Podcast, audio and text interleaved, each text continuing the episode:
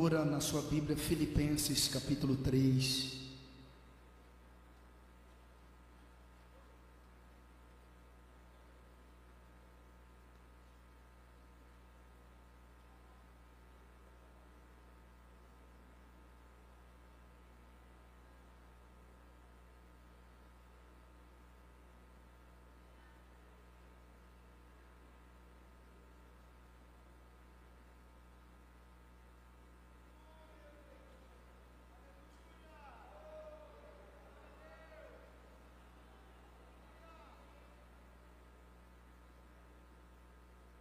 Tudo certo?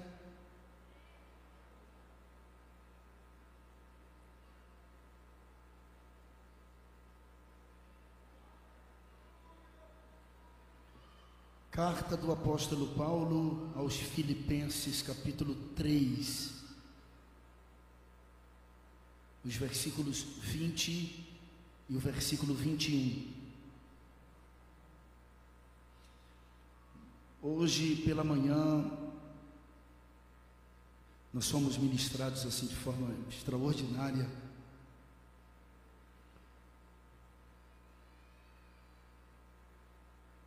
Quando entendemos o propósito de Deus ter dado Jesus e que doeu em Deus em dar Jesus.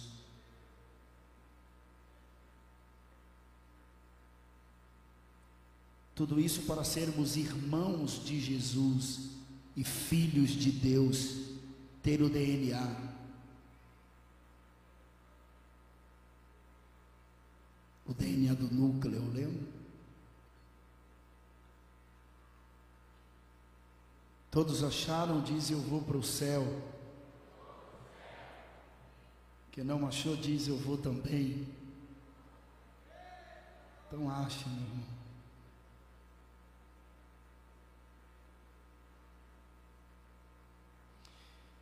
Mas a nossa cidade está nos céus, onde também esperamos o Salvador, o Senhor Jesus Cristo, que transformará o nosso corpo abatido num corpo glorioso, segundo o seu eficaz poder de sujeitar também a si todas as coisas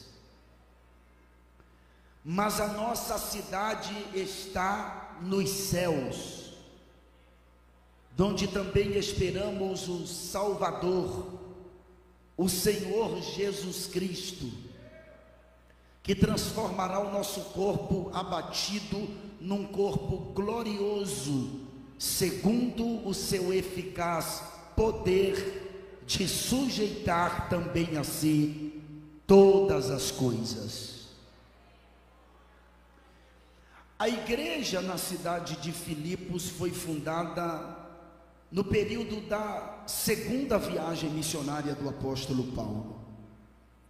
Depois que Paulo fundou esta igreja, Paulo passou a gozar de tamanha comunhão com a, a mesma, que é bom ressaltar que nenhuma outra igreja gozou de tanta comunhão com o apóstolo missionário como foi a igreja que estava na cidade de Filipos.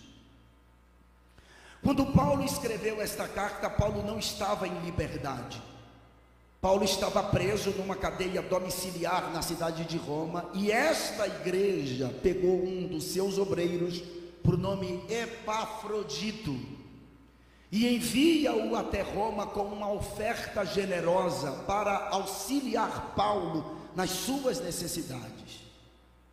Durante o tempo em que Epafrodito esteve em Roma, no capítulo de número 2, o apóstolo Paulo diz que ele foi acometido de uma enfermidade, mas acabou que Deus se apiedou de Epafrodito. E quando Epafrodito retorna de Roma para Filipos, com seu próprio punho, Paulo escreve esta carta. É bom lembrar que esta carta aos Filipenses é a mais bela, a mais bela carta escrita por Paulo. Esta carta é cheia de calor, de afeição, de amor recíproco. A única coisa que Paulo reclama nesta carta é a respeito de duas irmãs que viviam em constante discórdia. A verdade é que Paulo ele aborda várias coisas nesta carta. No capítulo de número 1, ele fala que os filipenses, o amor dos filipenses por ele e sua fidelidade era agradável ao evangelho. No mesmo capítulo de número 1, o apóstolo Paulo diz que a sua prisão estava contribuindo para o avanço do Evangelho. O capítulo de número 2 da mesma carta, o apóstolo Paulo ele elogia Timóteo, elogia Epafrodito como bons obreiros. No capítulo de número 3, a partir do versículo de número 1, é uma exortação de Paulo para que os cristãos de Filipos se guardassem dos obreiros maus e cultivassem os frutos, os dons do Espírito Santo. E ele começa dizendo assim: Resta, irmãos meus, que vos regozijeis no Senhor. Não me aborreço de escrever-vos as mesmas coisas, e é segurança para vós. Isso aqui é bom que se lembre quando o seu pastor na igreja fica batendo na mesma tecla e você acha chato. Lembre-se que Paulo também fazia isto. E Paulo diz: é segurança para vós. Versículo de número 3, porque, versículo 2: guardai-vos dos cães, guardai-vos dos maus obreiros, guardai-vos da circuncisão porque a circuncisão somos nós que servimos a Deus no Espírito e nos gloriamos em Jesus Cristo e não confiamos na carne. Ainda que também podia confiar na carne, se algum outro cuida que pode confiar na carne, ainda mais eu, circuncidado ao oitavo dia, é o testemunho dele, tá? Da linhagem de Israel, ele era da tribo de Elite, a tribo de Benjamim.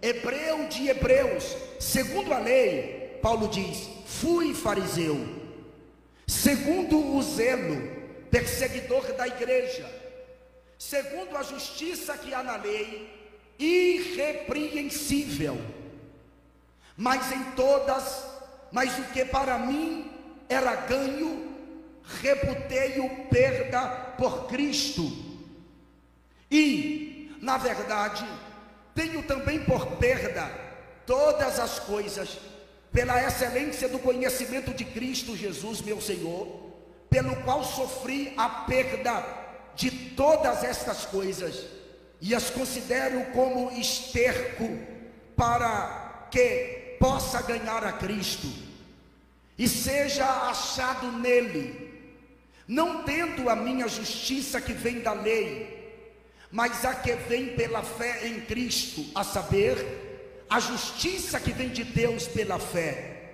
para conhecê-lo, e a virtude da sua ressurreição e a comunicação de suas aflições, sendo feito conforme a sua morte, para ver se de alguma maneira eu possa chegar à ressurreição dos mortos.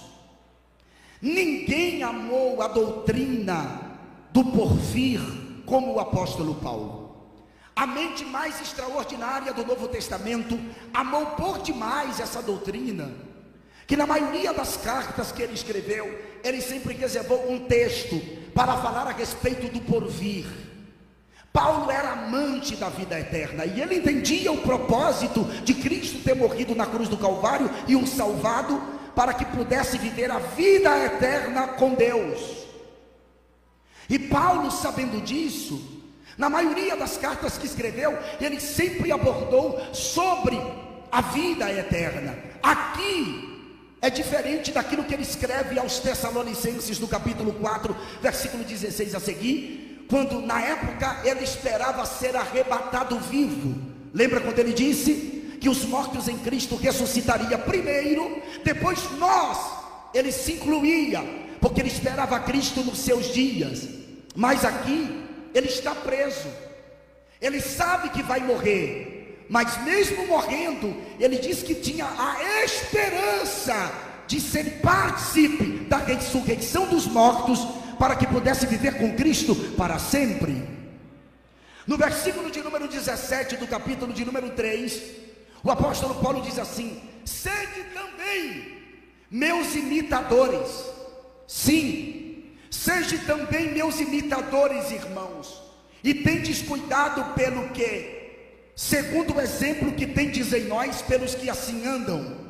Repetindo o versículo 17: Sede também meus imitadores, irmãos, e tendes cuidado, segundo o exemplo que tendes em nós, pelos que assim andam, porque muitos há, dos quais muitas vezes nos disse, e agora também digo chorando, que são inimigos da cruz de Cristo. Porque Paulo está falando desses falsos mestres, inimigos da cruz de Cristo? É porque esses falsos mestres estavam introduzindo ensinamentos errôneos no seio da igreja de Filipos. Eles estavam retirando a cruz, irmãos. Esta cruz, esta cruz, que propriamente dito não é esta, mas a cruz, ela não pode ser tirada do Evangelho. A cruz faz parte do Evangelho. E os falsos mestres daquela época estavam tirando a cruz dos seus ensinamentos e eles estavam pregando apenas coisas terrenas, coisas transitórias, passageiras, coisas que se resumem aqui, nesse mundo transitório e passageiro. E escutem isso: era uma espécie de confissão positiva uma teologia da prosperidade que já existia nos dias de Paulo. E esses falsos mestres, sabe o que, é que eles usavam? Eles usavam uma carta na manga que eles tinham. E você deve estar perguntando, pastor, que espécie de carta na manga esses falsos mestres tinham? Era a cidadania romana. A cidadania romana chegou nos filipenses quando Roma tornou Filipos sua província. E talvez você esteja assim, mas cidadão romano naquele tempo era significante. Só para você ter uma ideia, ser um cidadão romano há 1950 anos atrás era se sentir o indivíduo mais importante do planeta. E todos os cidadãos da cidade de Filipos tinham essa cidadania romana. Inclusive, o apóstolo Paulo tinha esta cidadania que a sua família comprou por uma alta soma de dinheiro. Você não lembra quando Paulo foi preso em Cesareia de Filipe? Ficou lá preso dois anos. Depois ele é pego, levado ao sinédrio para ser julgado. E quando chega no sinédrio, Paulo disse: Eu não quero ser julgado pelo sinédrio, quero o Supremo Tribunal Federal dos Judeus. Eu quero ser julgado por Nero, o imperador imperador em Roma. Somente quem tinha cidadão, cidadania romana, tinha esse direito. E Atos dos Apóstolos nos registra que Paulo entra naquela embarcação que sofre um naufrágio. E lembre-se, quando Paulo escreve a carta aos Filipenses, ele está exatamente em Roma, que foi o local onde ele foi decapitado pelo imperador Nero. E três anos mais tarde, Pedro foi crucificado de cabeça para baixo. E Paulo está falando contra esses falsos mestres que pregavam apenas as coisas terrenas. Ei, quando você vê gente só pregando coisas da terra, desconfie, não é o Evangelho de Jesus. O Evangelho de Jesus tem como objetivo principal a vida eterna. Por que, que você está aqui hoje servindo a Deus? Por causa de uma guerra psicológica, porque tem medo de ir para o inferno? Evidentemente que não. Você está aqui primeiro para adorá-lo, para buscá-lo e ter a esperança de viver eternamente com Ele. Eu estou certo disso? Não, levanta a mão aí, por favor. Então, aproveite e dê um grito de aleluia para Deus. É por isso que Paulo fala dos falsos mestres, dizendo assim: ó, o fim deles, o fim deles, o fim desses falsos mestres o fim deles é a perdição. O Deus deles é o ventre. E a glória deles é para a confusão deles mesmos, porque só pensam nas coisas terrenas. Aí ele diz: Mas a nossa cidade não é Rio Verde. A nossa cidade não é Salvador, não é Goiânia, não é São Paulo. A nossa cidade está nos céus donde também esperamos o Salvador, o Senhor Jesus Cristo, que transformará o nosso corpo abatido num corpo glorioso, segundo o seu eficaz poder de sujeitar também a si todas as coisas. Paulo está dizendo que esse corpo corruptível se revestirá da incorruptibilidade. Paulo está dizendo que esse corpo mortal se revestirá da imortalidade. Nós vamos passar por uma espécie de metamorfose. Eu vou dizer algo para você, principalmente os que estavam aqui de manhã. O que você sentiu aqui de manhã, que se jogou no chão, pulou, saltou, abraçou, sabe? Aquilo que a gente sentiu aqui hoje foi apenas uma fagulha da presença de Deus porque este corpo físico não tem como suportar o peso da glória em sua plenitude. Por isso que Deus vai nos transformar para suportarmos o peso da glória que tem lá. A nossa cidade não é aqui. E olha, o escritor dos Salmos 119, versículo de número 19, ele disse: Sou peregrino na terra ele está dizendo: Eu estou aqui de passagem. No livro de Miqueias, capítulo 3, versículo 10, de forma aplicativa, tá? Miqueias diz assim: Levantai-vos e andai, porque não será aqui o vosso descanso.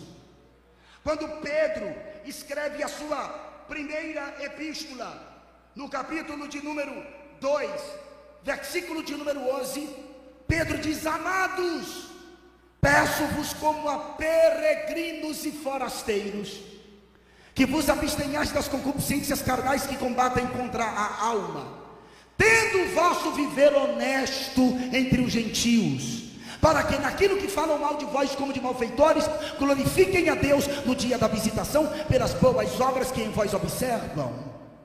Pedro está abordando um alto padrão de conduta moral, com vistas à proximidade do retorno de Cristo. Pedro está dizendo que a nossa vida física, a nossa vida física é a prova se temos comunhão ou não com Deus. Ele está dizendo: se você vive torto aqui, sua vida com Deus também é torta. Mas se você vive direito aqui, compra fiado, paga, toma emprestado, devolve, ofendeu, pede perdão, alguém te ofendeu, você perdoou, você está vivendo direito aqui para poder viver a eternidade com Deus. Isso é princípio. Eu quero colocar o céu dentro de você com a mensagem desta noite. E olha, Pedro não fala apenas na primeira epístola, no capítulo 2, versículo 11. Ele fala no capítulo de número 1, versículo 17, dizendo assim: E se invocais por Pai, aquele que sem acepção de pessoas julga segundo a obra de cada um, andai em temor durante o tempo da vossa peregrinação. Nós não somos daqui, nós estamos aqui de passagem. Lembra da carta aos Hebreus, capítulo de número 11 da carta aos Hebreus? É a carta do Novo Testamento que eu tenho uma consideração muito especial. E muita gente pergunta assim: quem escreveu a carta aos Hebreus? É como disse Orígenes de Alexandria: Deus sabe. Mas o conteúdo desta carta é poderoso. E o capítulo 11 é um capítulo que fala exatamente sobre os vultos veterotestamentários que venceram os obstáculos usando um escudo chamado fé. E ele começa o versículo 1 até o versículo de número 11, até o versículo de número 13, falando de alguns personagens do livro de Gênesis, que é uma prefiguração profética do tempo da graça. Ele fala de Abraão, ele fala de Isaac, ele fala de Jacó, ele fala de Noé, ele fala de Abel. Depois dele discorrer a respeito desses nomes, quando chega no versículo de número 13, ele diz assim: Todos estes que ele mencionou a partir do versículo 1 morreram na fé, sem terem recebido as promessas. Aí quando você pega e escuta assim, que quem tem promessa de Deus não morre, é mentira. Quem tem promessa de Deus morre. A questão é o seguinte: como que Deus lhe prometeu e Deus não cumpre? A Bíblia diz que Deus não é homem para que minta, nem filho de homem para que se arrependa. Deus, porventura, promete alguma coisa a uma pessoa para não cumprir? Bem, não configura-se dessa forma. Tem coisas que Deus prometeu para você, para mim, que não vai se cumprir em você, em mim vai se cumprir nos nossos filhos. Você não lembra quando Deus disse a Abraão: Sai-te da tua terra, do meio da tua parentela, para uma terra que eu te mostrarei. Deus não estava mostrando, disse que mostraria. Abraão saiu, chegou em Hebron, que é Canaã.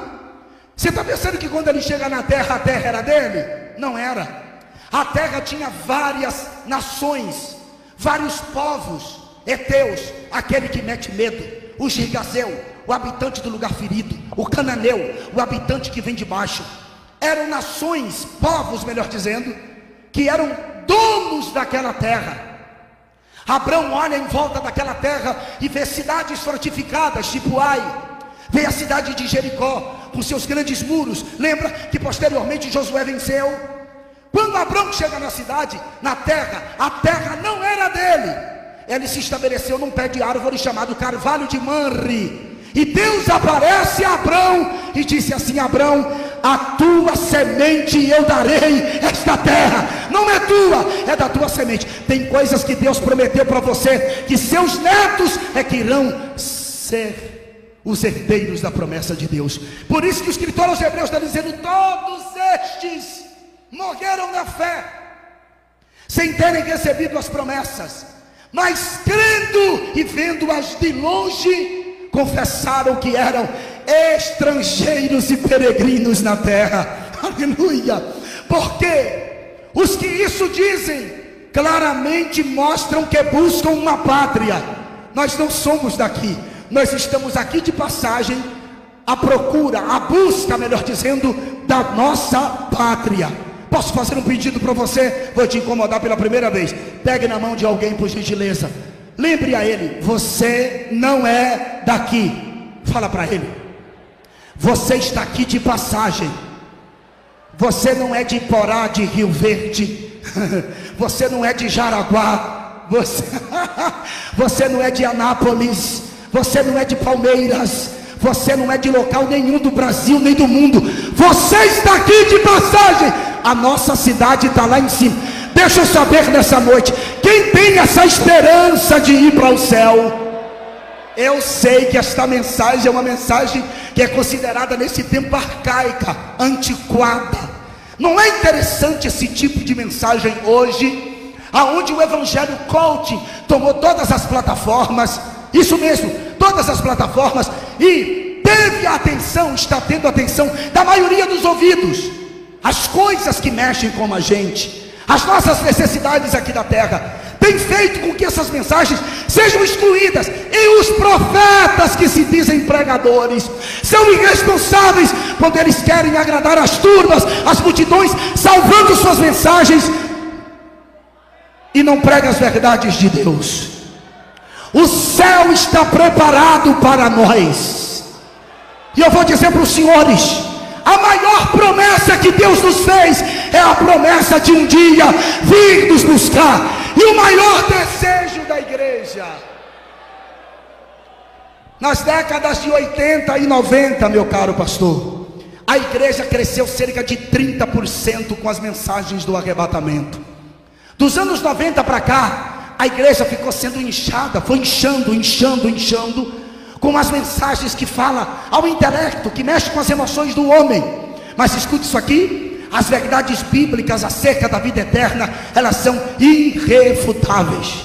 E eu gostaria de lembrar uma coisa para você, olha só, o versículo 14 diz: Porque os que isso dizem, claramente mostram que buscam uma pátria. E se na verdade se lembrasse daquela de onde havia saído, teria a oportunidade de tornar. Olha aqui nos meus olhos, você não está aqui forçado. A guarda do templo saiu armado, armada para te buscar, te algemar e trazer aqui forçadamente? Não. Até porque o templo não tem guarda.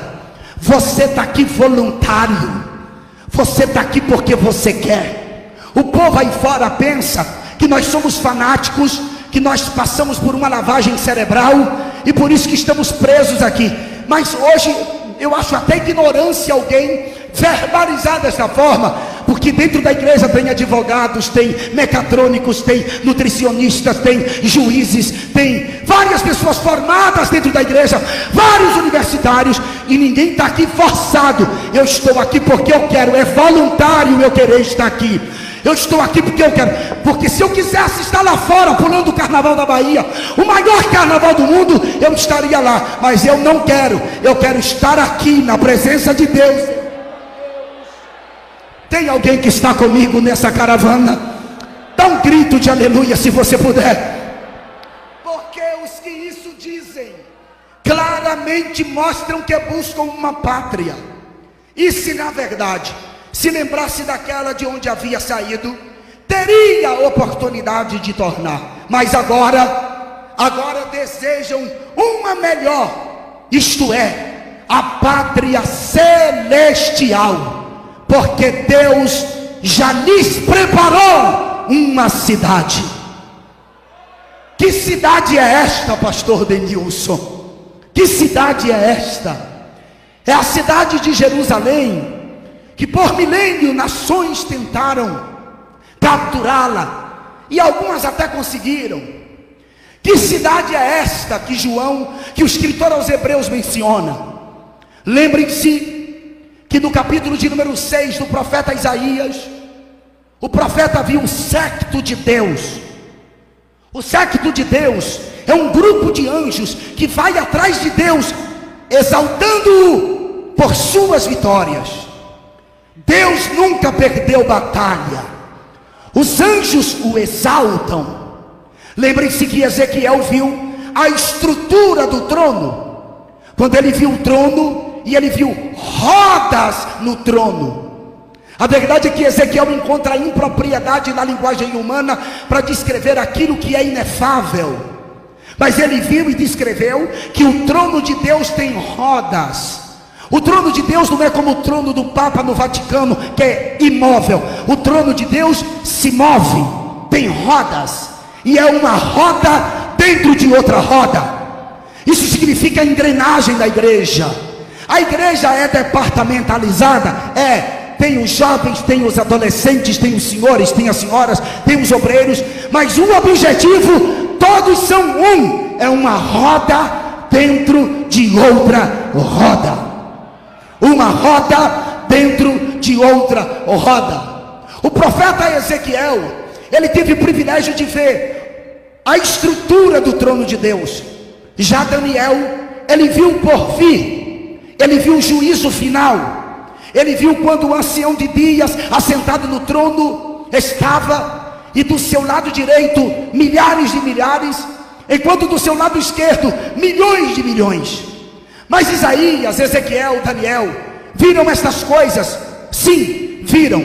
O apóstolo Paulo ele diz que viu coisas inefáveis que ao homem não é possível, não é lícito descrever. Mas João, o apóstolo, ele viu a cidade que a igreja vai morar. Ele tinha que ver. E você deve estar perguntando, pastor, quem construiu esta cidade? Essa cidade foi o próprio Deus quem a construiu. Está escrito na tua Bíblia: Deus construiu uma cidade para a sua igreja. Está escrito isso onde, pastor? No capítulo 11 da carta aos Hebreus. Se tu não der um glória a Deus por isso que eu vou falar, não sei por que mais tu vai dar. Olha só, pela fé, Abraão sendo chamado, obedeceu para o lugar onde havia de receber por herança e saiu sem saber para onde ia pela fé, habitou na terra da promessa como em terra alheia, habitando em cabanas com Isaac e Jacó, herdeiros com ele da mesma promessa, porque Abraão esperava a cidade que tem fundamentos, da qual o artífice e construtor é Deus. Que cidade é esta? É Dubai? Deus construiu uma cidade.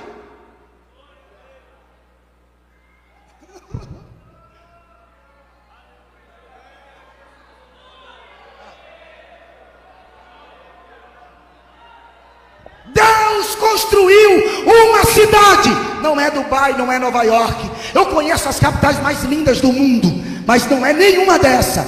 Abraão viveu como nômade com seus filhos, sendo herdeiros com ele da mesma promessa, porque Abraão esperava a cidade que tem fundamentos, da qual o artífice e construtor, versículo 11 do capítulo de número 11 aos Hebreus, versículo 10, da qual o artífice e construtor é Deus. Deus construiu essa cidade para a igreja morar. E eu lhe disse, João viu esta cidade. Sim, João viu. João a viu e ele a descreveu de forma extraordinária. Apocalipse capítulo de número 21, versículo de número 1, ele diz: E viu um novo céu e uma nova terra, porque já o primeiro céu e a primeira terra passaram, e o mar já não existe. Eu, João, vi a santa Jerusalém.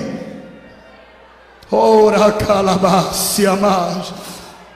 A santa cidade que de Deus descia do céu. Essa cidade está descendo do céu, adereçada como uma esposa ataviada para o seu marido. Versículo de número 9 do capítulo 21 da carta apocalíptica, ouçam, e veio um dos sete anjos que tinha as sete taças cheias das últimas sete pragas, e o anjo falou comigo, dizendo: Vem, João, mostrar-te-ei a esposa, a mulher do cordeiro. Eu preciso falar isso aqui mais devagar para você entender. No versículo de número 2, do capítulo 21, João viu a cidade descendo do céu. No versículo de número 9 do capítulo 21, ele viu a igreja dentro da cidade. Ele diz assim: E veio um dos sete anjos, que tinha as sete taças das últimas pragas de Deus, e mostrou-me: Vem, João, mostrar-te-ei a esposa. Você deve estar perguntando, pastor, por que se está repetindo? Vem, João, mostrar-te-ei a esposa. Observe, não é mais noiva, aqui já é esposa, porque o arrebatamento da igreja já aconteceu. E a igreja... Aleluia! Mostrar-te-ei a esposa, a mulher do cordeiro. Aleluia! E levou-me em espírito a um grande alto monte e mostrou-me a grande cidade, a santa Jerusalém que de Deus descia do céu. E tinha a glória de Deus. A sua luz era semelhante a uma pedra preciosíssima, como a pedra de jaspe, como cristal resplandecente. E tinha um grande e alto muro com doze portas, e nas portas doze anjos e nomes escritos sobre elas, que são os nomes das doze tribos de Israel. Da banda do levante tinha doze, três portas. Da banda do norte, três portas. Da banda do sul, três portas. Da banda do poente, três portas. E o muro da cidade tinha doze fundamentos. E os nomes dos doze apóstolos do Cordeiro. E aquele que falava comigo tinha uma cana de ouro para medir a cidade e as suas portas e o seu muro. E a cidade estava situada em quadrado, e o seu comprimento era tanto como a sua largura, e mediu a cidade com uma cana até 12 mil estádios, e o seu comprimento, largura e altura eram iguais. Olha na minha mão direita, ei, ei, a cidade é incomensurável, o tamanho da cidade é indizível, menciona-se 12 mil estádios. Se pegarmos 12 mil estádios e multiplicarmos por 185, e o resultado é levado à terceira potência, a medida cúbica da cidade, pastor Davi, vai dar cerca de 10 bilhões, 948 milhões e 43 mil quilômetros quadrados de área. Você sabe o que significa isto? O Brasil, em área territorial, é o quarto maior país do planeta. O quarto maior plane do planeta. Você sabe quantos bilhões de quilômetros quadrados tem um país chamado Brasil, Guilherme? 8 bilhões de quilômetros quadrados de área. Se você pegar um avião, e eu estava recentemente em Laranjal do Jari, lá no Amapá, e for direto ao extremo sul do país, são seis horas de voo direto numa aeronave de a 840, 900 quilômetros por hora. Isso, um país que é o quarto maior em área territorial do planeta, com 8 milhões de quilômetros quadrados de área. Eu estou falando de uma cidade que tem 11 bilhões de quilômetros quadrados de área, cerca de 11 mil vezes maior. Cerca de 11 mil vezes maior do que o país chamado Brasil. Aí os testemunhas de Jeová diz que no céu só vai morar 144 mil. Nada Nina não, Jesus disse, na casa do meu pai. Quem está indo nesta caravana? Levante a mão, meu filho, é de graça. Se eu fosse você, eu gritava nesta noite. Pega na mão de alguém, pega na mão de alguém. Pergunta: Você está indo para lá? Pergunta: Você está indo para lá?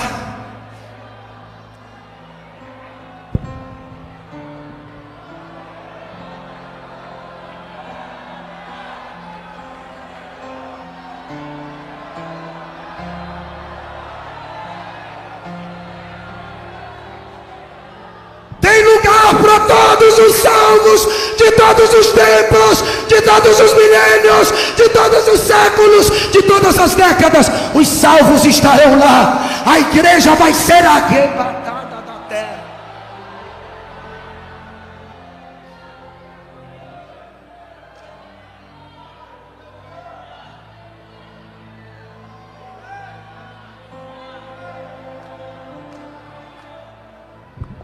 Tudo está contextualizado ao casamento judaico. Tudo. Princípio isso.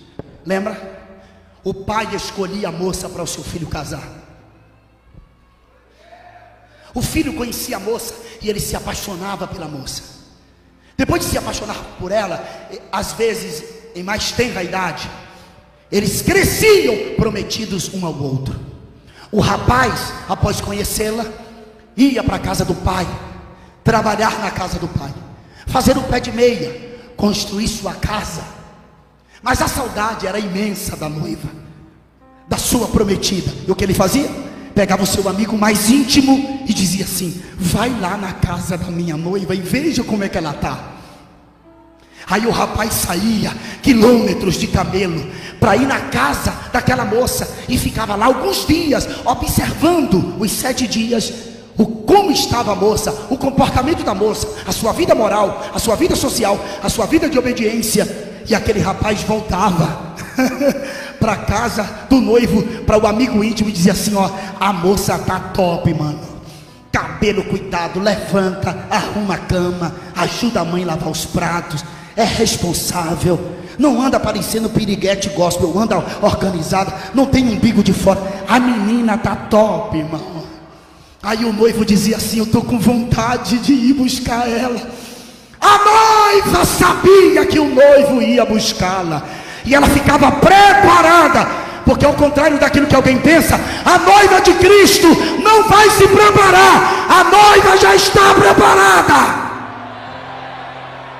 E a noiva ficava preparada, porque ela sabia que a qualquer momento o noivo chegava, e aí o noivo saía de casa era quando as virgens do caminho acendiam suas lâmpadas e começavam a gritar: Aí vem o esposo! Saíram ao encontro e a noiva saía de dentro de casa a encontrar o Senhor, o seu noivo no caminho. A mesma coisa foi com Jesus.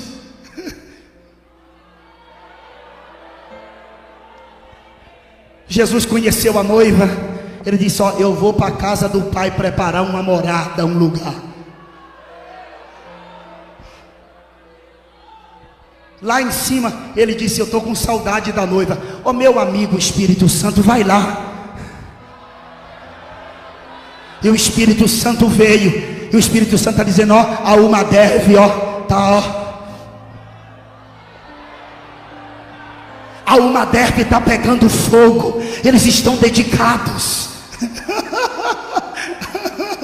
Aí as notícias chegam lá em cima. E sabe o que acontece? A trombeta vai soar. E a noiva vai ser a...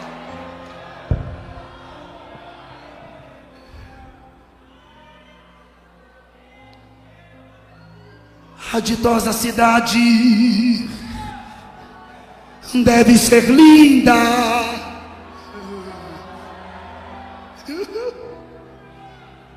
Quem dera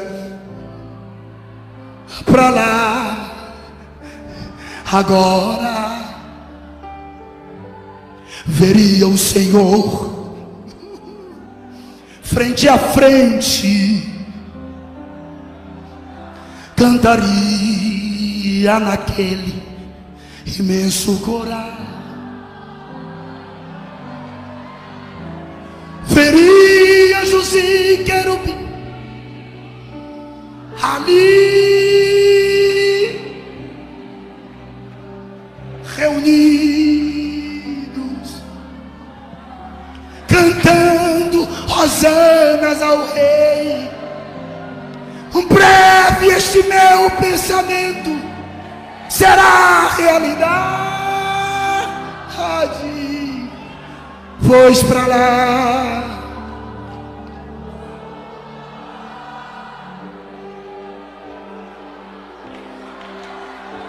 Veria José querubins ali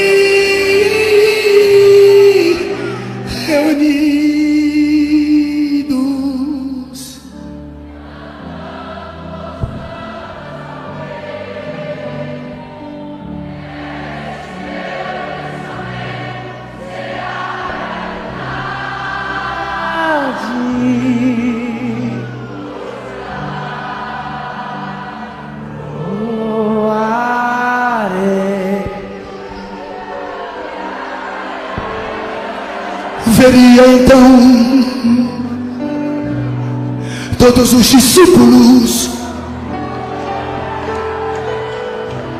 que andaram por aqui pregando a palavra. Imagine abraçar Paulo Tiago. Ei! Vejo João, Abraão.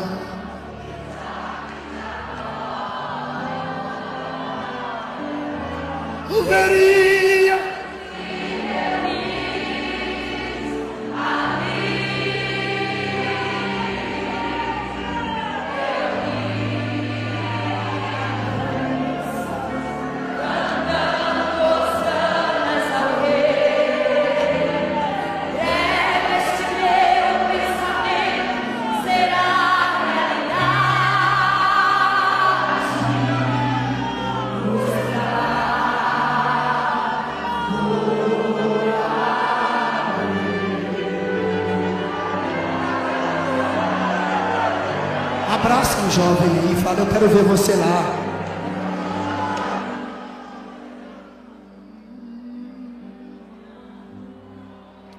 Faz isso. Faz isso, faz. Abraça um jovem aí. Oh, aleluia. Eu relutei muito para não falar isso hoje, mas o Espírito Santo disse: fala, fala, fala, fala.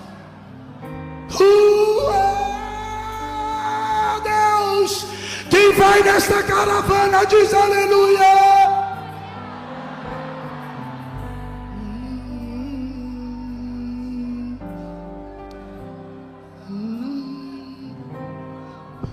Escuta, de nada valeu a pena, absolutamente nada, se a gente não chegar lá.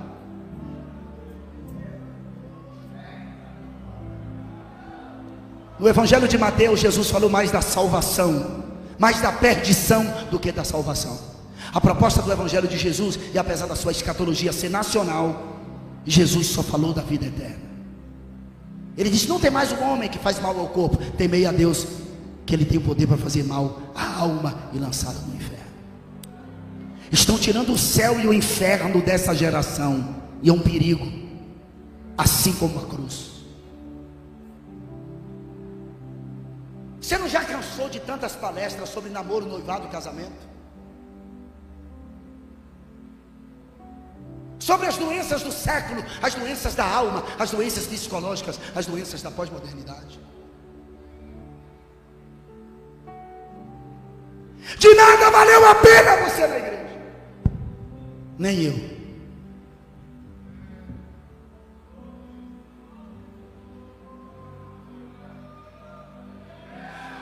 Irmãos que ficarem, ou se ficarmos em comunhão com Cristo,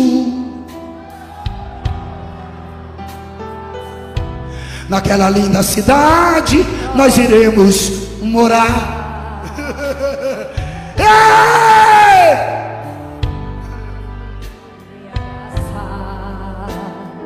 Paulo e Tiago, vejo e Jacó. Anjos e querubins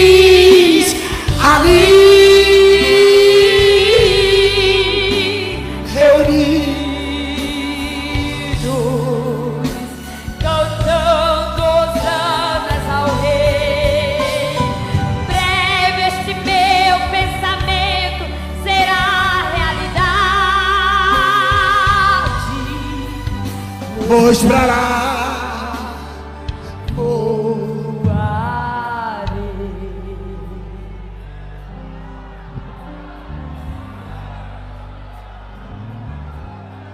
Muitos de vocês adolescentes não se formarão.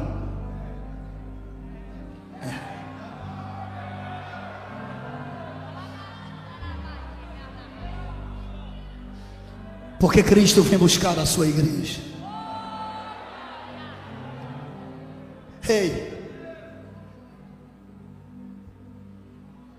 Se ele não vir daqui a 10 anos, é possível que alguém que esteja aqui não esteja mais aqui.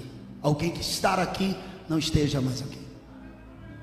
Se ele vir daqui a 20 anos, alguém que estar aqui, com certeza não estará mais aqui. Se Jesus não vir daqui a 50 anos, vários dos que estão aqui não estarão mais aqui. Se Jesus não vir daqui a 70 anos, muitos dos que estão aqui não estarão mais aqui. Eu mesmo sou um deles. Se Jesus não vir daqui a 90 anos, a maioria esmagadora dos que estão aqui não estarão mais aqui. Se Jesus não vir daqui a 100 anos, ninguém que está aqui estará mais aqui. Porque todos nós iremos morrer. E o problema não é morrer. O problema é para onde você vai depois da morte.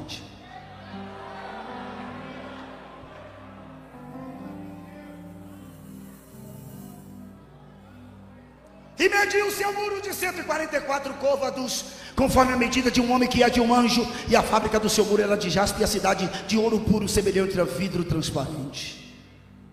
Os fundamentos do muro da cidade eram adornados de toda pedra preciosa. Foi Deus quem edificou essa cidade. Por isso que os elementos, o material que Deus usou para construir essa cidade, não precisa nem falar. Né?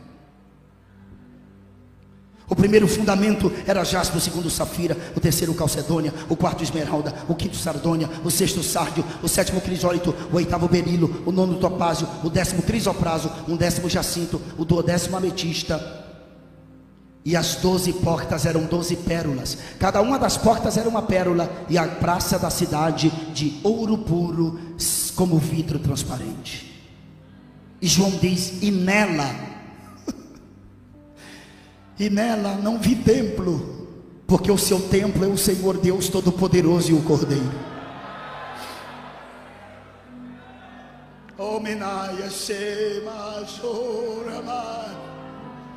E a cidade não necessita de sol para que nela resplandeça, porque o Cordeiro é a lâmpada que alumia a cidade. Não vai chegar conta de energia na nossa casa nunca mais. yeah! Lembra quando o Espírito Santo pairava em questões desordenadas, preparando o ambiente da criação, que é o verso 2 de Gênesis 1? Lembra do versículo de número 1, que no princípio criou Deus os céus e a terra, e a terra era sem forma vazia, e ver rua merahefet. Lembra disso? Que o Espírito preparava o ambiente da criação, pairado em questões desordenadas, a incubadora para preparar o ambiente da criação, aparece logo depois o Pai, e o Pai aparece gritando do nada, lembra? Por isso que a ciência cosmológica acha que houve o Big Bang, que era algo como se fosse é, uma meta que evolveu-se, foi para o tamanho de uma bolinha de tênis, e isso tinha uma temperatura a 30 milhões de graus, e isso explodiu e formou-se as moléculas e esse multiverso dentro dessa ordem extraordinária. mas não existe evolução das espécies, nem o Big Bang, mas a explosão houve. E a explosão foi o que, pastor? A voz do eterno quando apareceu. Deus aparece gritando do nada, e ele grita: haja luz! E a luz emana dele,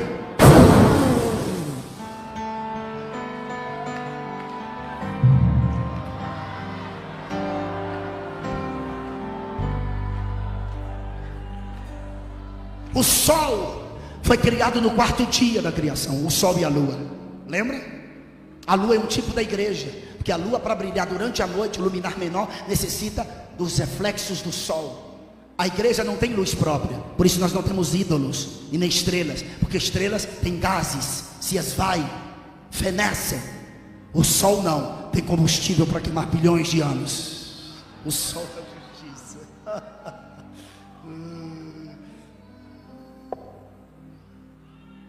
A lua oxigena os mares e os rios. Ela que determina o tempo de cortar o cabelo, o tempo de plantar, o tempo de colher. Isso não é mito, isso é bíblico. A lua é a boia da terra. São inúmeros planetas com várias luas, mas o único planeta com uma só lua é a Terra. E a Terra, segundo um cientista cristão, ela não tem mais do que 6 mil anos. Porque se for contar de acordo a ciência cosmológica, a Lua já tinha se afastado da Terra muito, porque a cada ano a Lua se afasta um centímetro da Terra. E escutem isso: a Lua é um tipo da igreja. Paulo nos compara a astros. Lembra do sonho de José em Gênesis 37? Ele chama o Sol e a Lua e as estrelas sendo seus irmãos. A mãe dele é a Lua. Salomão olha para a Sulamita numa linguagem alegórica, e pergunta: quem é esta que sobe com uma lua cheia? A igreja é a lua, que precisa da luz do sol para iluminar.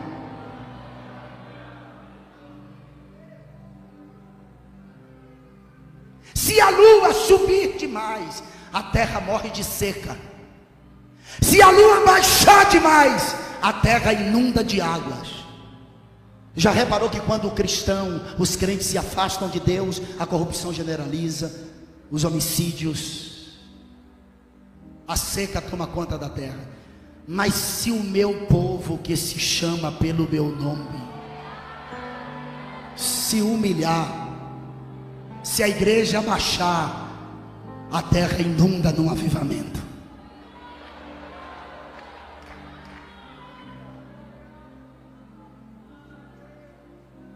E esse é um dos problemas desse tempo: a negligência na oração. É. Pastor, não aguento ficar de joelho muito tempo. Se tu não aguenta ficar de joelho muito tempo, sabe o que é que tu faz? Tu senta, ora sentado. Pastor, não aguento orar sentado muito tempo, dentro de joelho. Fica em pé, ora em pé. Pastor, não aguento orar de joelhos, nem sentado, nem deitado. Deita no chão e ora deitado. Se tu não aguenta orar de joelho, nem sentado, nem em pé, nem deitado, morre. Você tem que morrer.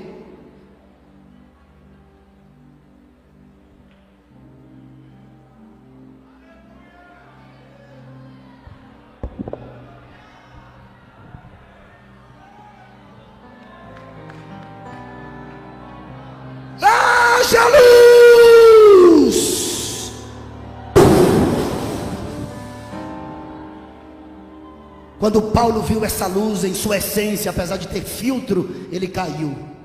Mas aqui agora, essa cidade não necessita de sol nem de lua. Imagine uma cidade com 11 bilhões de quilômetros quadrados de área, e essa luz alumiar. Você está entendendo? Eu não sei se você está entendendo o que eu estou falando, mas eu queria entrar na sua cabeça, no seu cerebelo para plantar isso aqui.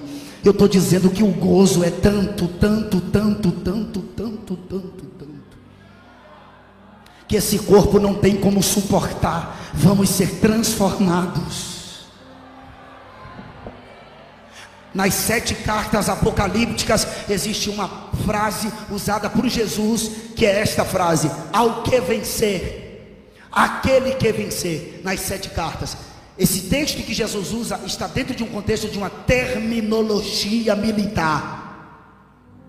Jesus está dizendo que a gente vai ter que lutar aqui para conquistar esse, esse prêmio que é a vida eterna.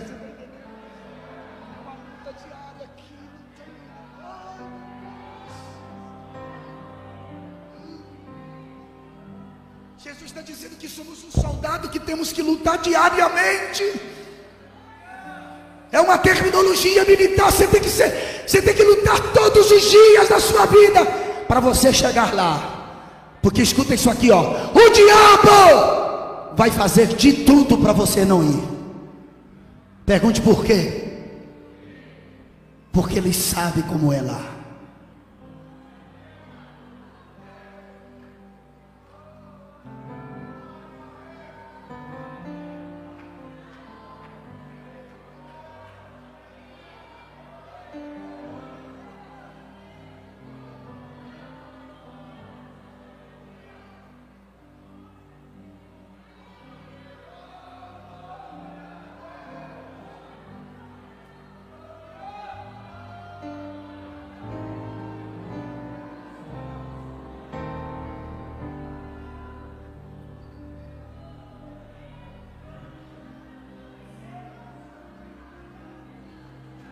E você não vai porque você está na igreja.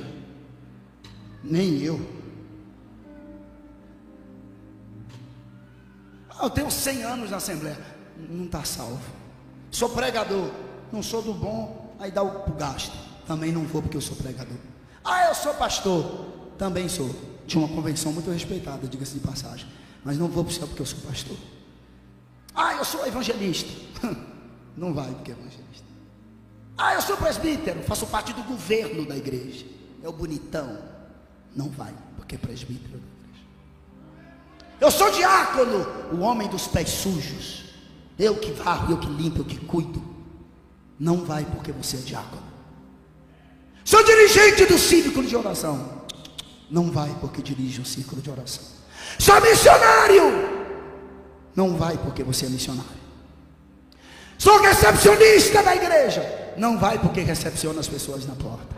Canto do grupo, também não vai. Sou regente do coral, não vai. Sou maestro, nananina, não. Sou ministro de louvor, também não vai. Eu canto, não vai porque você canta. Toco, também não vai porque você toca. Quem vai então, pastor? Só quem tem o nome escrito no livro da vida. Deixa eu saber quem vai aqui. Dá um grito de aleluia para o Cordeiro. Pega na mão de alguém mais próximo de você. Pergunta aí, tu vai? Fala com vontade, tu vai? Me dá um sinal aí, vai.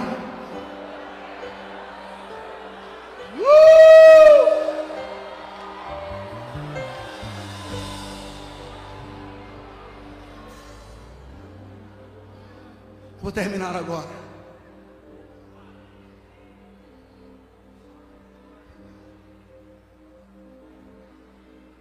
Oh, menaia sobre calabaias.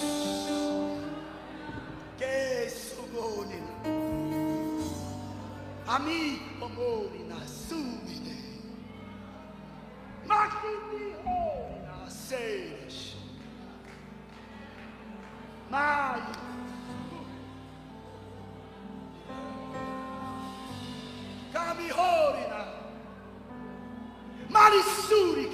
Kihoi, Shere. Hakimuri, Neimas. Aramara queima surima.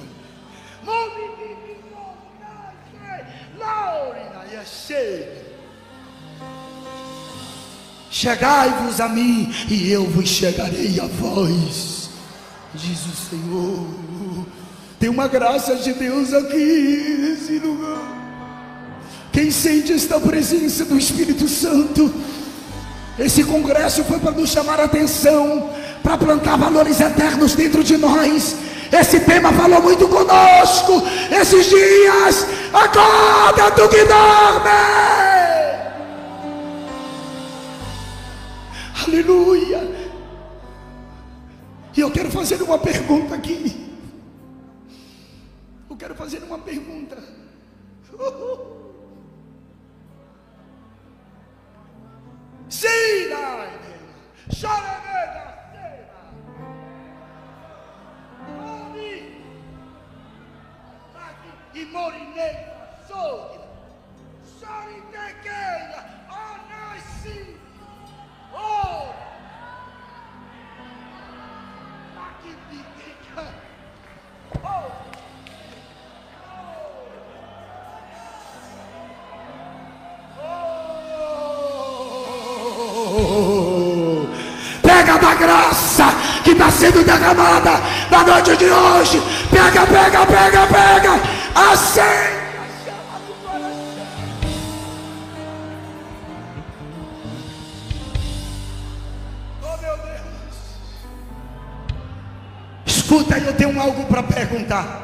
Perguntar. Baixa a mão.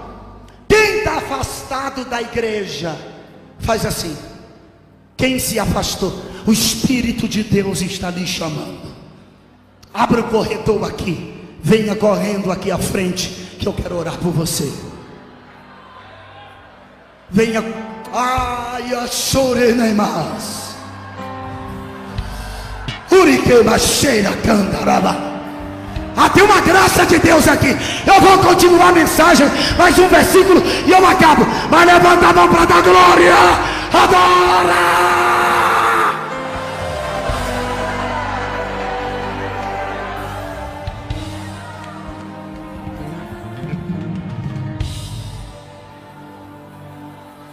Aonde está aquele povo barulhento?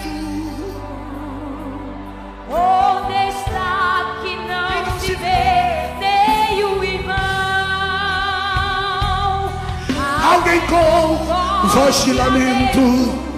Vai dizer nesse momento Aquele povo foi Foi embora, pra.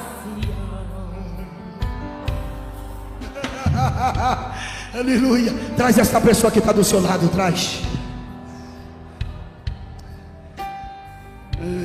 Traz essa pessoa que está do seu lado, traz.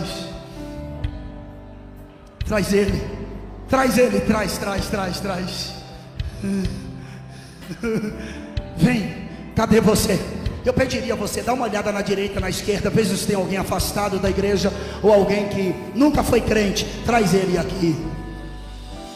Veria José querubins reunidos.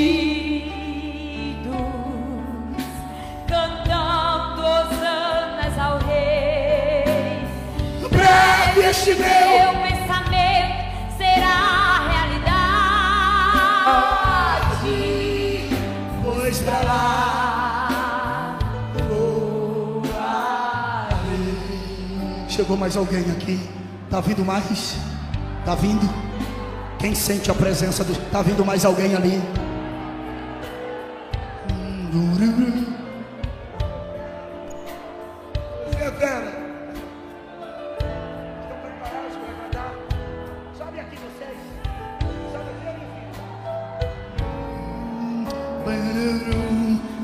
Ai, que vontade de voar. Irmãos, ficarmos em comunhão com Cristo. Vocês cantam.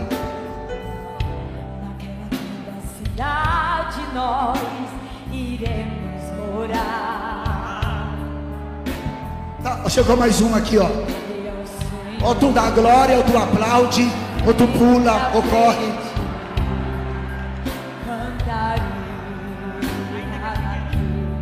Imenso coração. Vai vocês, uma derbe, vai! Uberi!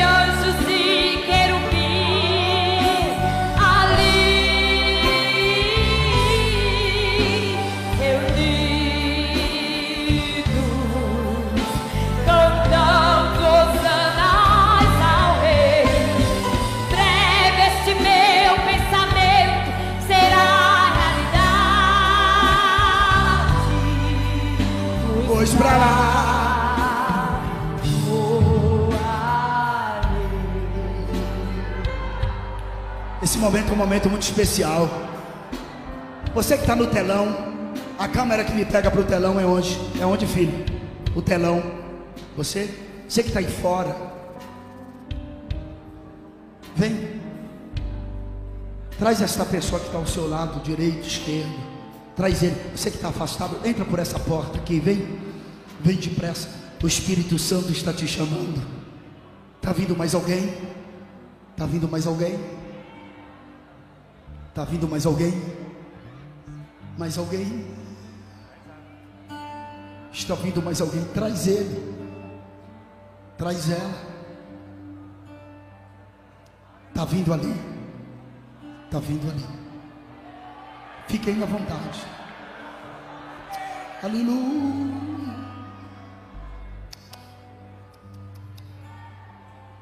Vem. Mais uma pessoa chegou aqui. Está vindo mais alguém? Está vindo mais alguém? Traz. Do telão. Vem. Vem.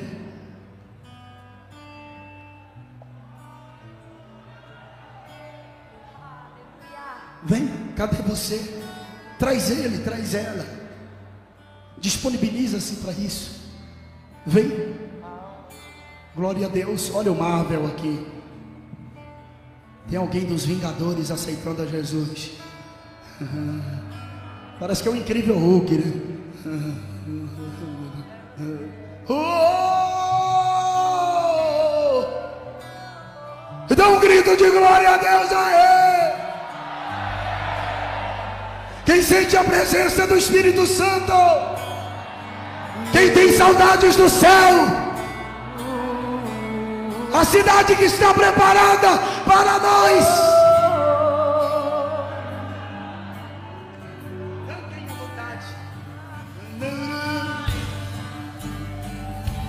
Ainda que a figueira não floresça e não haja fruto na vide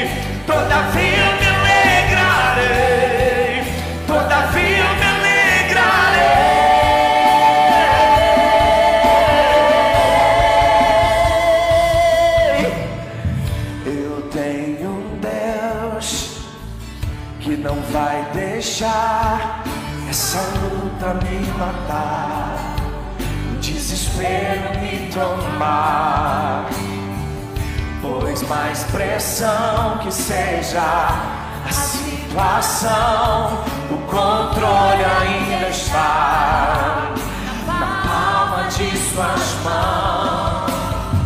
O choro dura uma noite, mas a alegria ela vem pela manhã.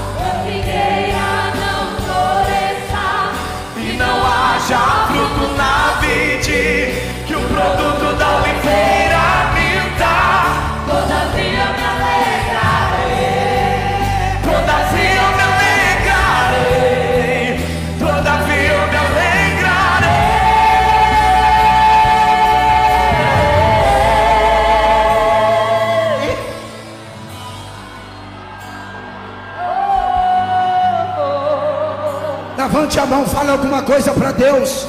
Receba renovo, receba graça, receba de Deus. É o encerramento da Ubadef 2020. Você vai sair daqui plantado. Você vai sair daqui abalizado. Você vai sair daqui estruturado. Foi por amor.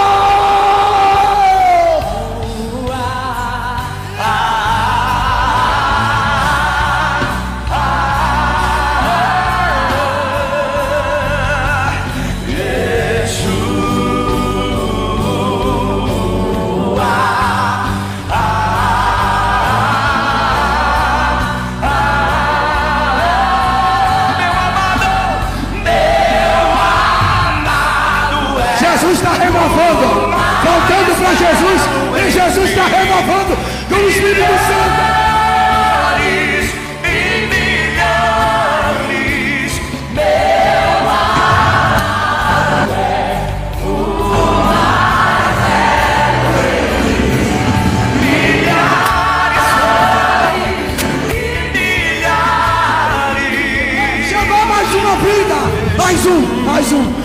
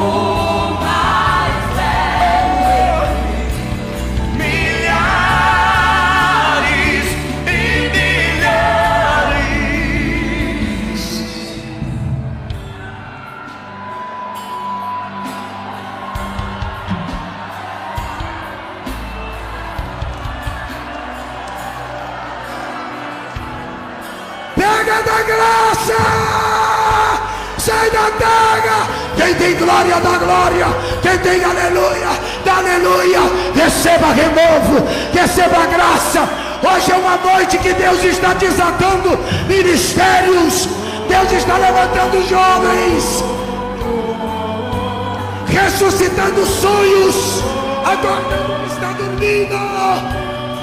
Ressuscitando aqueles que estão mortos. Em nome de Jesus. Em nome de Jesus.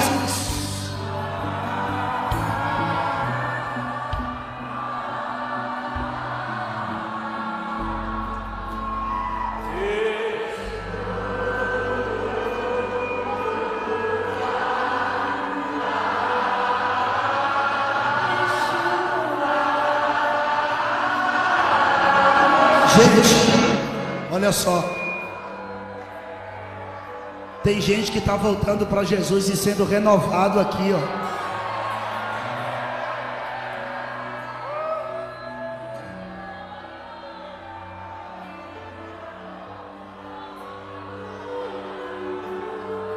Quem sente isso aqui? Quem sente? A 2020, nós estamos no encerramento. Eu gostaria de fazer um pedido a você. Abraça um jovem aí.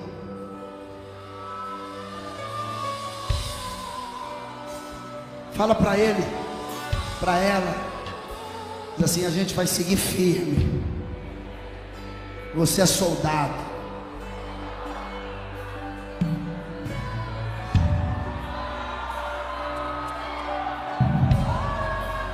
Fala para alguém aí. Fecha os corredores aí, vai. Uh! Jesus. Uma derby 2020. Inesquecível. Foi por amor. Tô com você. Eu quero conhecer Jesus. Fecha os corredores, uma derby. Eu quero Se junta. conhecer Jesus. Se ficar muito longo no abraço das quero mãos. conhecer. Eu quero conhecer Jesus.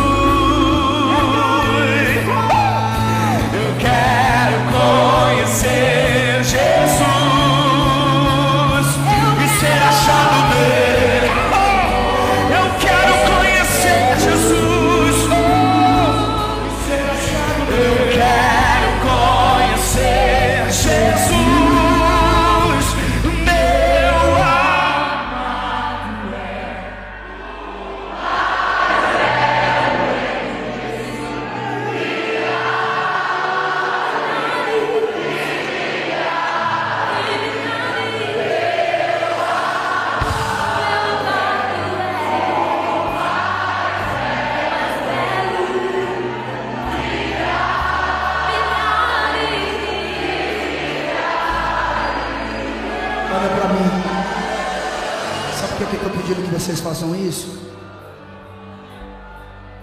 Porque a gente está vivendo um tempo muito de independência.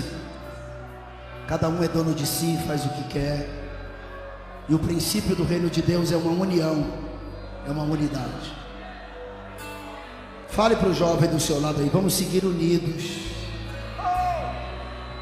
Em 2021, fala para ele, em 2021, se Jesus não tiver voltado, seremos o dobro.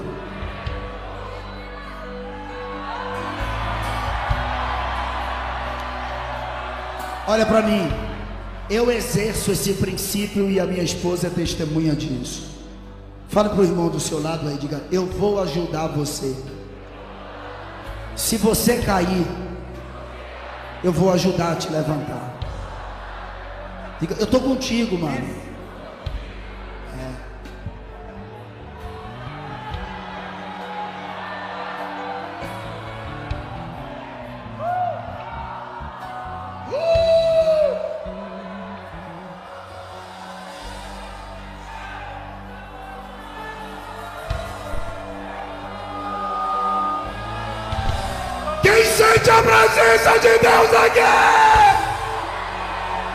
E ser achado nele. Quero conhecer Jesus. Eu quero conhecer Jesus. Tem mais alguém para Jesus? Conhecer, Traz aqui. Que lindo, gente. quero conhecer.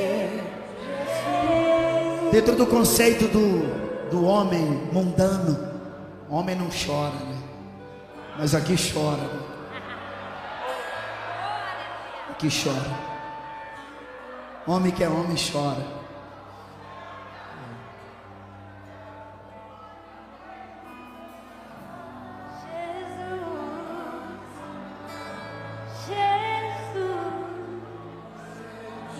Eu quero só um minuto mais. Procurando as palavras aqui resumidas para falar. E eu não vou nem ler o último texto, nem vou ler. Veja, por favor, se tem alguém do seu lado para trazer aqui. Tem mais alguém afastado da igreja, não tem?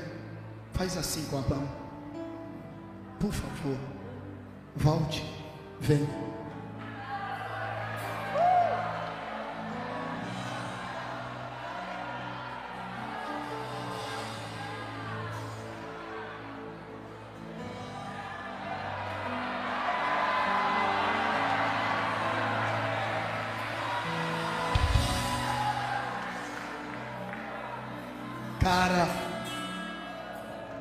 Você é meu troféu aqui hoje.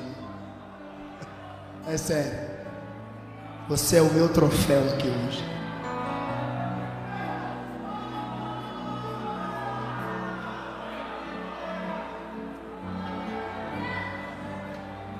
Vocês não vão dizer nada.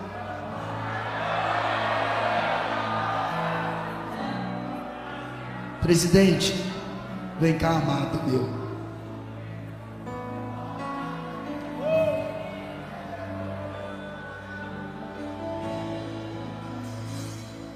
Aqui, bonitão.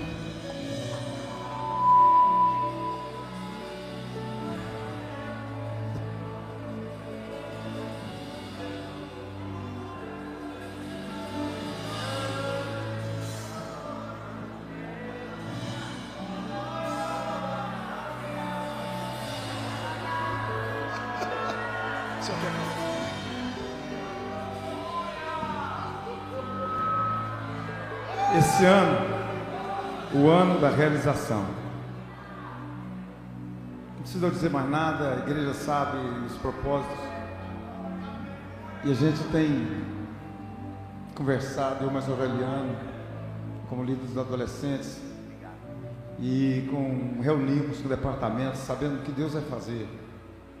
E assim chegou a hora, chegou o momento. E ele está ali chorando porque ele foi numa rave, sentiu de evangelizar. E ele chamou um, não sei quem, um colega dele. Seu Eliseu? O Eliseu e Israel. E eles foram numa rave. Eu nem sei o que, que é isso direito. Aí ele encontrou uma moça lá e disse assim, ei, você tem uma bala aí? Ele disse, nós não temos bala, nós temos Jesus, viemos que oferecer Jesus para você. Aí sabe o que aconteceu? Já está aqui, aceitou Jesus como Salvador.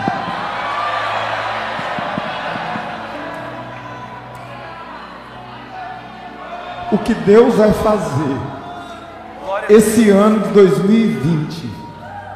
Tem gente aqui que nem imagina, nem imagina o que nós sofremos ou que a gente pensou que ia dar errado. Ao Madev 2020, ah, o pessoal está disperso, está nada, é mentira de Satanás. Nós tomos, estamos mais unidos do que nunca. Hoje eu disse aqui de manhã, sentido como se estivesse caminhando sozinho, e eu me veio uma imagem de uma de uma propaganda de um momento político e ele andava sozinho, daqui a pouco vinha uma, vinha duas, vinha três, vinha quatro, daqui a pouco um exército muito grande ao lado daquele homem. Isso veio na minha mente, hoje eu disse aqui. E eu senti, estava vendo pela fé, aquela multidão, porque Deus confirmou comigo aqui, disse: a voz do comando é com você. Eu te dei a voz, só chamar que eles vêm. E eu pude ver aquela hora, eu disse aqui hoje para o pastor Denilson, eu olhava para trás e não via o fim. Multidão e multidão. E quantas vezes nós ouvimos, Rio Verde será a capital do avivamento. Na passagem de ano eu disse aqui que nós viveríamos o melhor ano da nossa vida, o melhor ano da igreja, o melhor ano do ministério, Assembleia de Deus, Ministério de Rio Verde. Nós viveremos o melhor ano e quem quisesse ver era para andar conosco. E eu estou mais convicto depois desse Madev 2020. Não tem, não tem como duvidar. Eu vou devolver agora. Mas é o último dia. Pode ser coisa da minha cabeça. Mas eu não sei se eu tenho muita dificuldade, de repente é coisa só pensamento meu, mas é como se eu tivesse alguém aqui clamando, mas eu queria muito ser um pregador. mas eu não tenho um paletó para me vestir. Não é que paletó, não é que. Mas, de repente, se existiu essa pessoa aqui, eu, eu queria um paletó. Eu não tenho roupa para me apresentar ele. Eu disse que aqui hoje Deus ia levantar pregadores, pastores, porque nós estamos indo embora, eu estou indo embora, daqui a pouco eu vou embora. São vocês que vão assumir aqui. São vocês que serão os prefeitos de amanhã, governadores, senadores, pessoas de influência, mas com raízes. Eu não sei se existe essa pessoa aqui, pode ser coisa da minha cabeça. Mas me procura. Eu tenho o terno que você gostaria de ter, de usar para subir aqui para pregar com ousadia. Não é o terno que vai te fazer pregar, mas é a confirmação de Deus para você. Você pode vir aqui que você já ganhou o terno. Se existe essa pessoa, pode vir porque Deus ainda cumpre sonhos. Uh! Olha, olha, essas oportunidades a gente tem hoje. Eu não tive isso. Eu comecei a pregar, eu, como eu, eu usei muita droga, fumei muita maconha, cheirei muito. Então, depois que eu aceitei Jesus, eu continuei morando na comunidade, enfim. E eu comecei a pregar e eu não tinha roupa para pregar. Eu queria um terno. E quando é um dia, uma hora da manhã, chega um cara, um brother meu, chamado Ari. Ele, infelizmente, foi assassinado. Ele bateu na porta. Eu já estava deitado. Eu perguntei: quem é? Ele disse: é Ari, velho. Linguagem do mundo, né? Eu vou reproduzir as palavras. E eu disse: qual é, Ari? Ele disse: Não, velho, eu tenho uma parada aqui para te vender. Falei: Não, velho, eu não estou mais nessa de parada, não. Agora eu sou crente. Ele disse: Mas a parada é de crente, maluco. Aí eu saí, abri a porta. Ele abriu um saco, era um terno que tinha dentro. Só que o terno tinha sido de uma pessoa de uns 150 quilos, entendeu? Eu era magro. Eu comprei o terno na mão dele e mandei apertar a calça. Quando apertou a calça, um bolso ficou colado no outro aqui.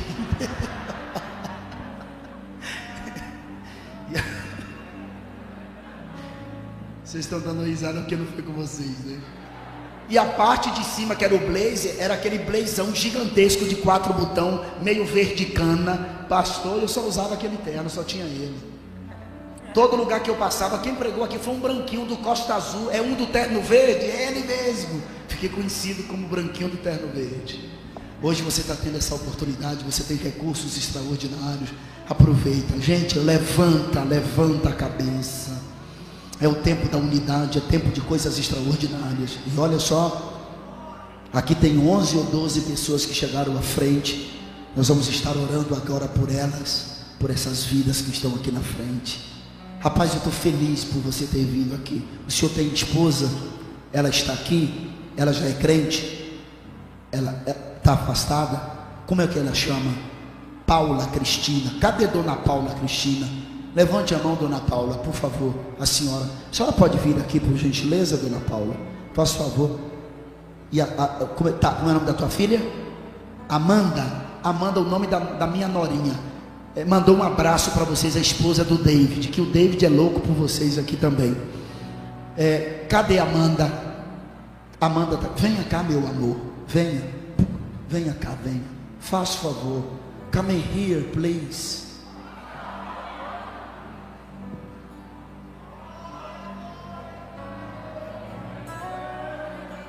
You prefer Chinese, Hebrew, Japanese, Spanish? I speak all language. I'm sorry. Que moça bonita. Sua família é bonita, amigo. Irmã Paula, a senhora quer volte para Jesus com seu esposo. É um, normalmente, normalmente, isso é estatística, é fato. 85% dos homens têm a probabilidade de ganhar a sua casa para Jesus, enquanto a mulher só tem 30% de probabilidade. O seu esposo veio voluntariamente aqui à frente dar a vida dele para Jesus.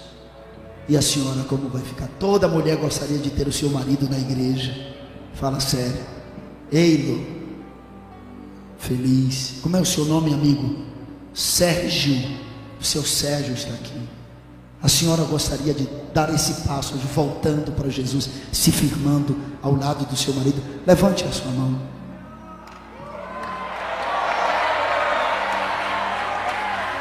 Não, eu se eu fosse você, eu gritava. Eu vou dar uma voadora em vocês aqui hoje. Dá um grito de glória! Meu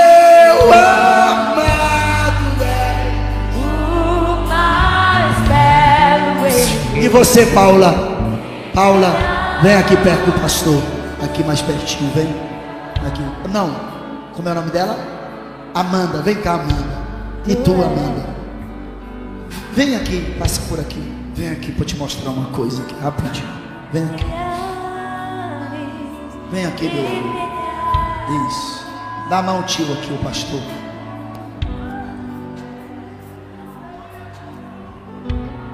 Dá só uma olhada.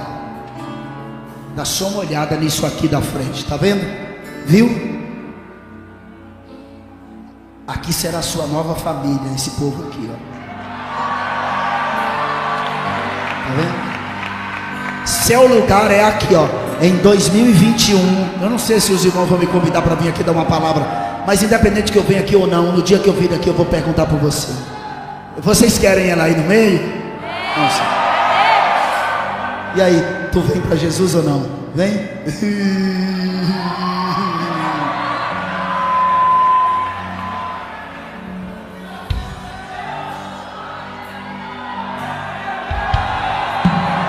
A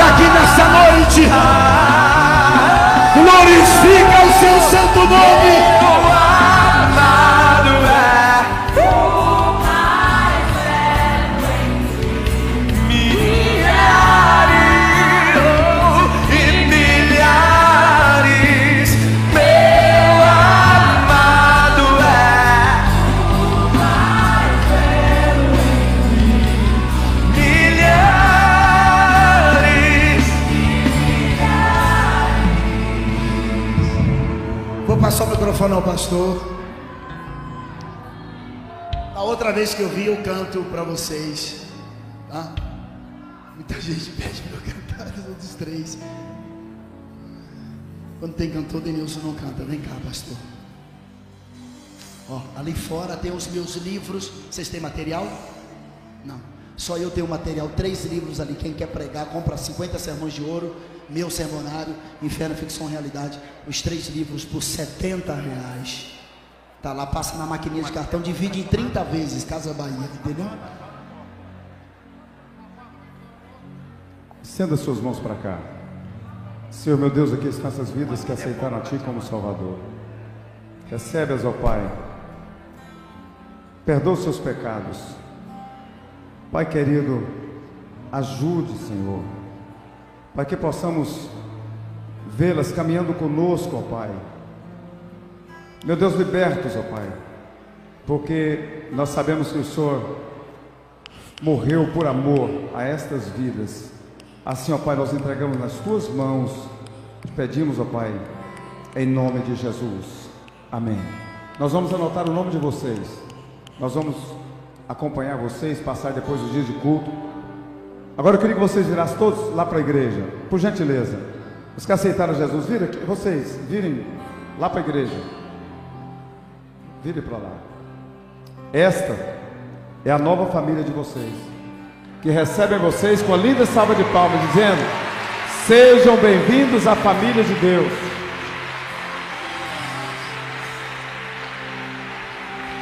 Vamos encerrar, mas não sai antes da bênção apostólica.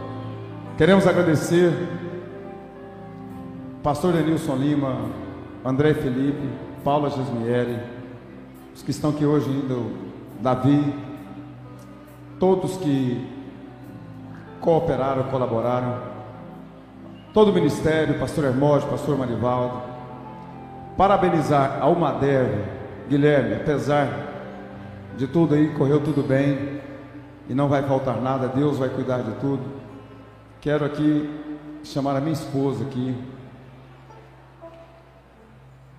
agradecê-la também pelo cuidado, pela compreensão, pela parceria que tem tido e a paciência comigo. Quero pedir a todos perdão por alguma coisa que a gente comete ou às vezes na exigência fala um pouco áspero com alguém, né? Mas tudo isso é porque eu quero ver vocês nos trilhos, né? E uma festa bonita como essa. Eu não sei se tem algo para avisar. Gente, o Guilherme vai falar, falar baixinho aqui de novo, viu? Escuta aí. Pessoal, eu não podia deixar de agradecer a minha líder. Cadê a Karina? Nunca vi ela em todos os cultos. Hoje nós vimos esse congresso aí. Nós vimos até o pastor, né? Em todos os cultos. Pontualmente, participando de tudo. Não sabia que ela ia dar conta de dirigir o culto. Poder caiu. E, gente, foi extraordinário. Em nome de toda a liderança, cantina, refeitório, tudo, eu quero agradecer a ela, minha guerreira, minha amiga. Direto ela fica puxando minha orelha, né? Mas eu sou um homem melhor porque Deus tem colocado pessoas como ela no meu caminho.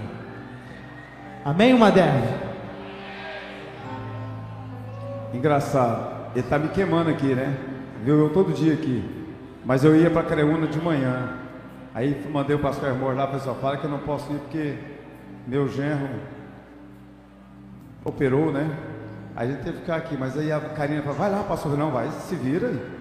Né? Fiquei dando suporte, mas. Vocês gostaram da Karina aí? Sim! É? Só cuidado que ela é muito brava, viu? Ela tem revólver. Ela é delegada de polícia, né? Mas, gente, todo mundo aqui, ó, é uma benção. Madé, vocês são lindos. Eu disse, pode existir um povo mais, ou igual a vocês, mais bonito que vocês, não existe na face da terra. São jovens mais animados, mais bonitos, mais tops. É, vocês são tops. Eu amo vocês. E Posso? Eu puxar a orelha da equipe do Não posso não.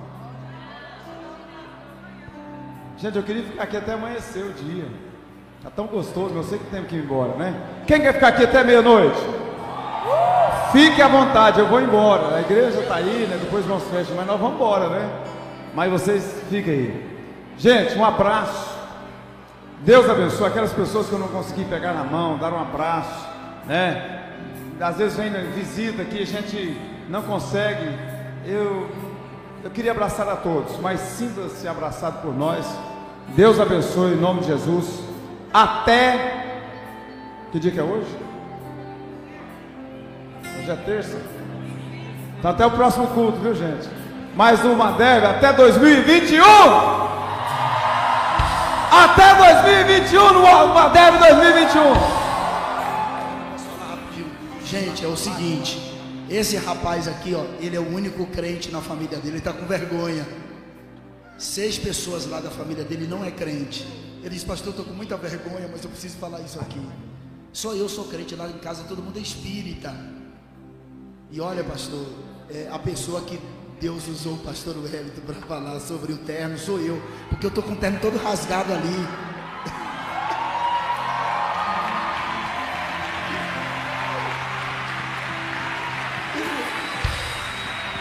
Gente, olha aí, abraço.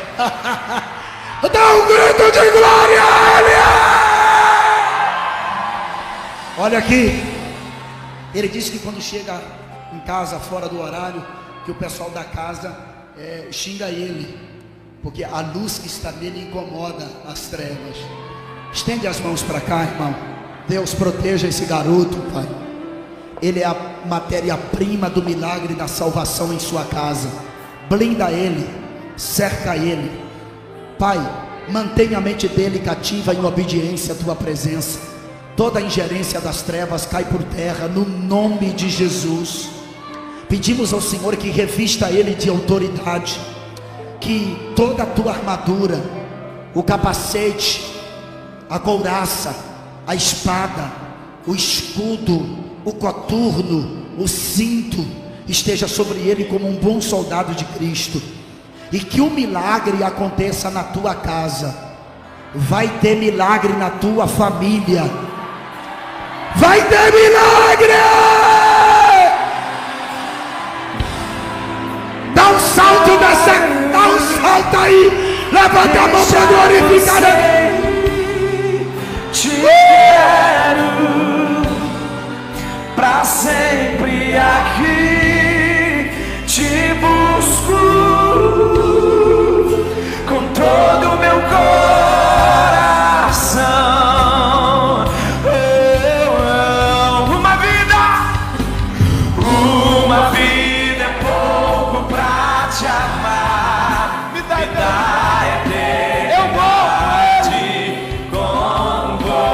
você.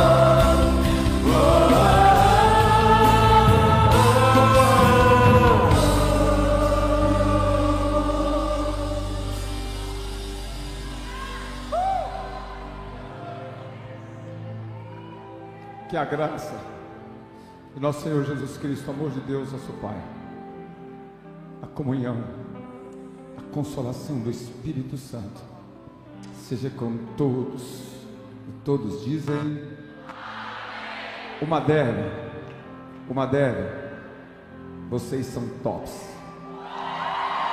Beijo.